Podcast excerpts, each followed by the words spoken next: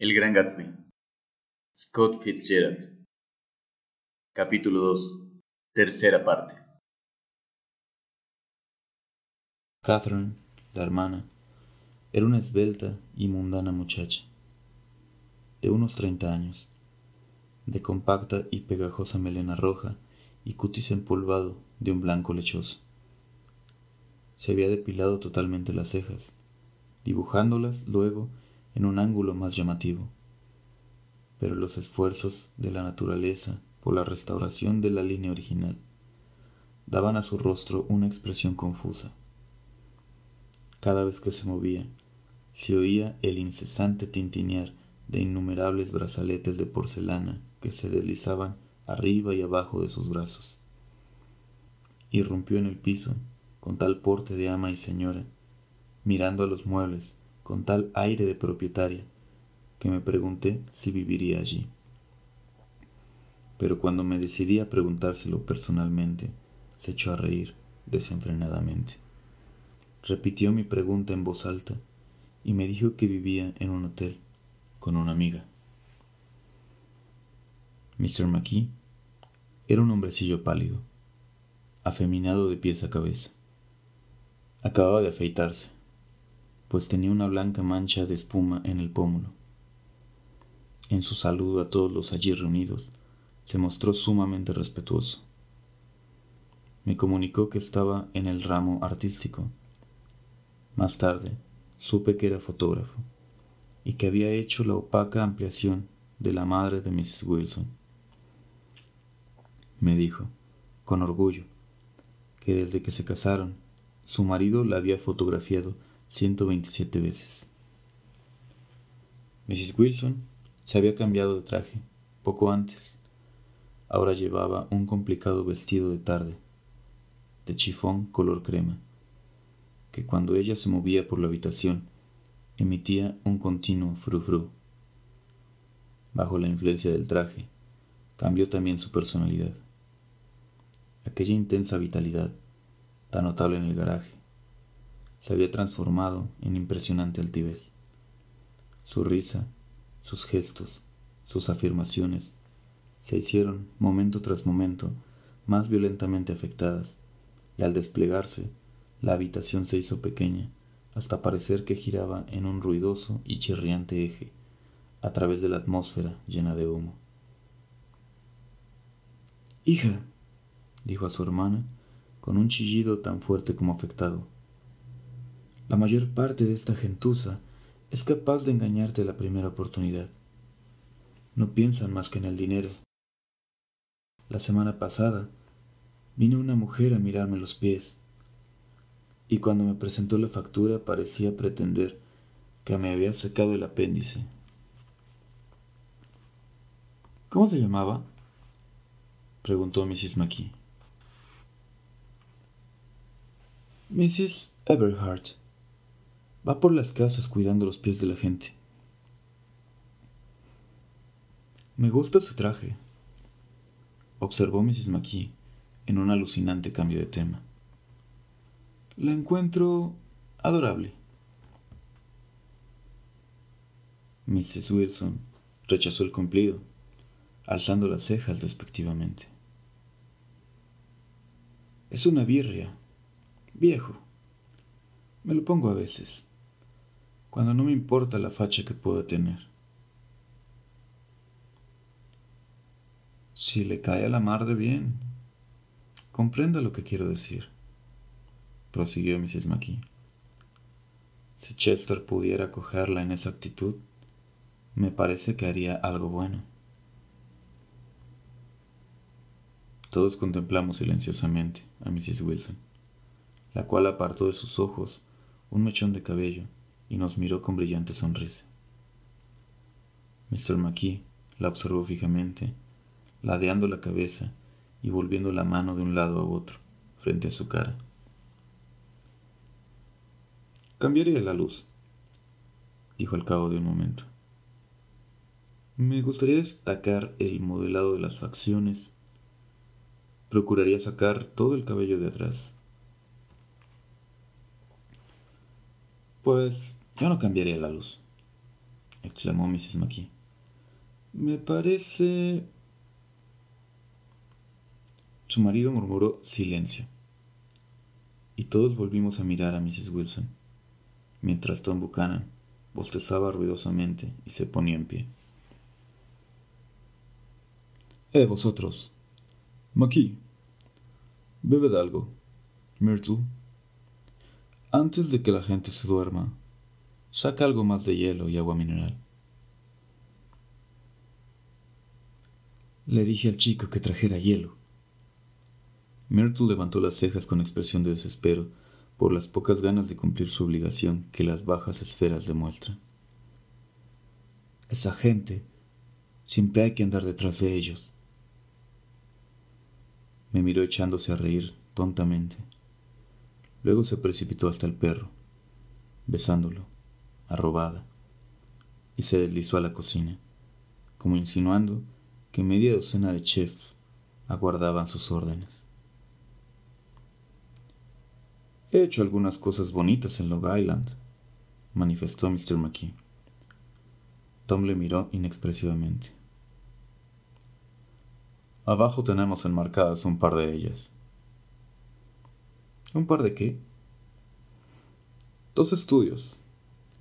Uno lo tituló Montauk Point, las gaviotas, y el otro Montauk Point, el mar. Catherine se sentó a mi lado en el diván. ¿Usted también vive en Long Island? preguntó. Vivo en West Egg. ¿De veras? Hace un mes que estuve allí, en una fiesta, en una casa de, un tipo llamado Gatsby.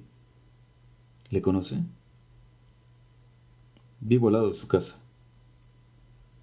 Pues dicen que es sobrino carnal del Kaiser Guillermo. De ahí procede su dinero. Ah, ¿sí? Asintió. Es un hombre que me da miedo. Me fastidiaría que se interesara por mí. Esta interesantísima información sobre mi vecino fue interrumpida por Mrs. McKee, que señaló bruscamente a Catherine. Oye, Chester, me parece que lograrías algo bueno con ella, dijo. Mr. McKee asintió con aire aburrido y dirigió su atención a Tom.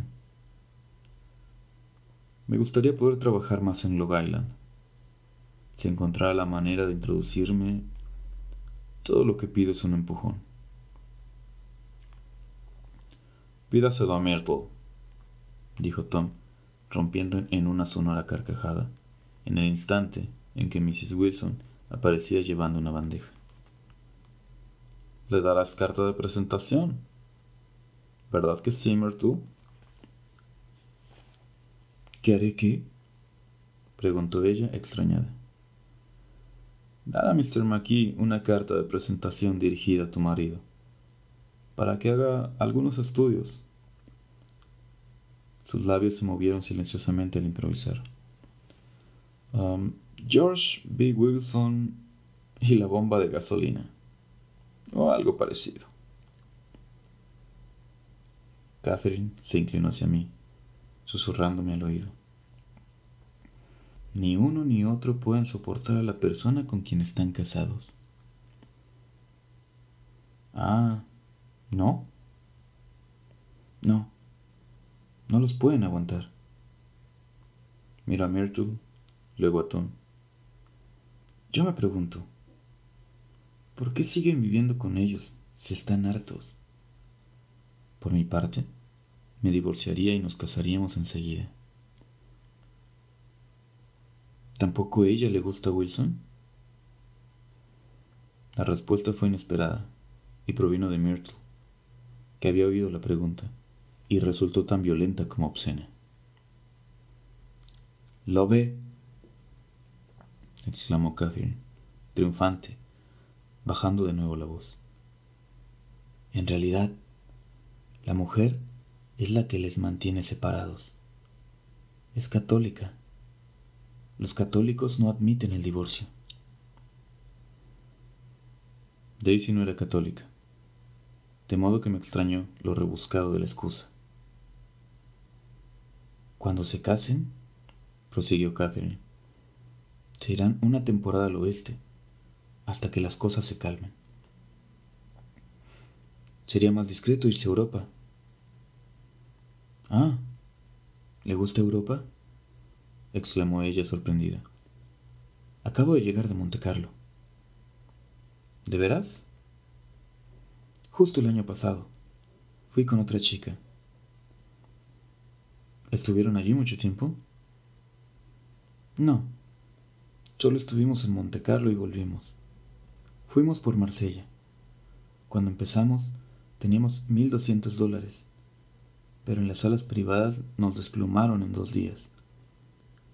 El regreso fue horrible, se lo digo yo. Santo Dios, cómo odio a esa ciudad. Por un instante floreció en la ventana el cielo del crepúsculo, de un azul parecido a la dulce transparencia del Mediterráneo. Luego, la aguda voz de Mrs. McKee me trajo de nuevo a la habitación. También yo estuve a punto de cometer una equivocación, afirmó vigorosamente. Un poco más y me caso con un tipejo que venía pretendiéndome desde hacía mucho tiempo. Sabía que era inferior a mí. Todo el mundo lo decía. Ese hombre, Lucille, vale mucho menos que tú. Sin embargo, si no llego a encontrar a Chester, seguro que me pilla.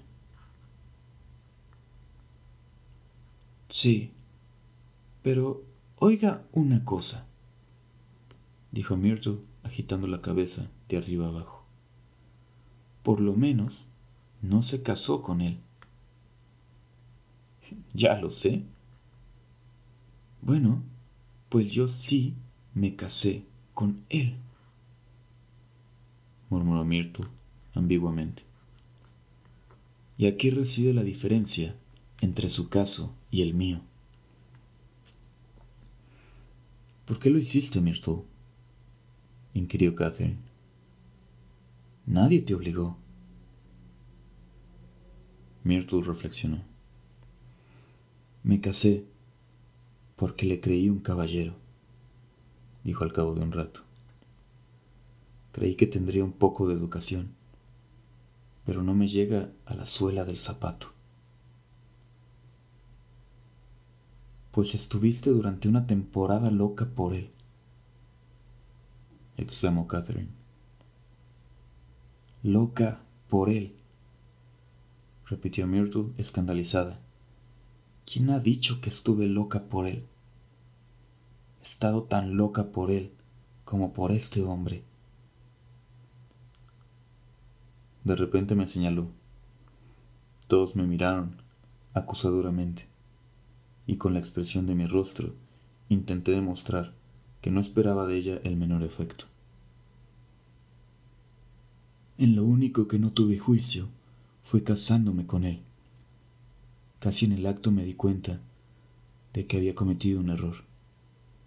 Para casarse, le pidió prestado a un amigo su mejor traje y no me lo dijo. Un día, mientras él estaba fuera, su amigo vino a buscarlo. Oh, ¿es su traje? le pregunté. No sabía absolutamente nada. Pero se lo di. Después estuve llorando a moco tendido por toda la tarde. En realidad, debería abandonarle, resumió Catherine dirigiéndose a mí.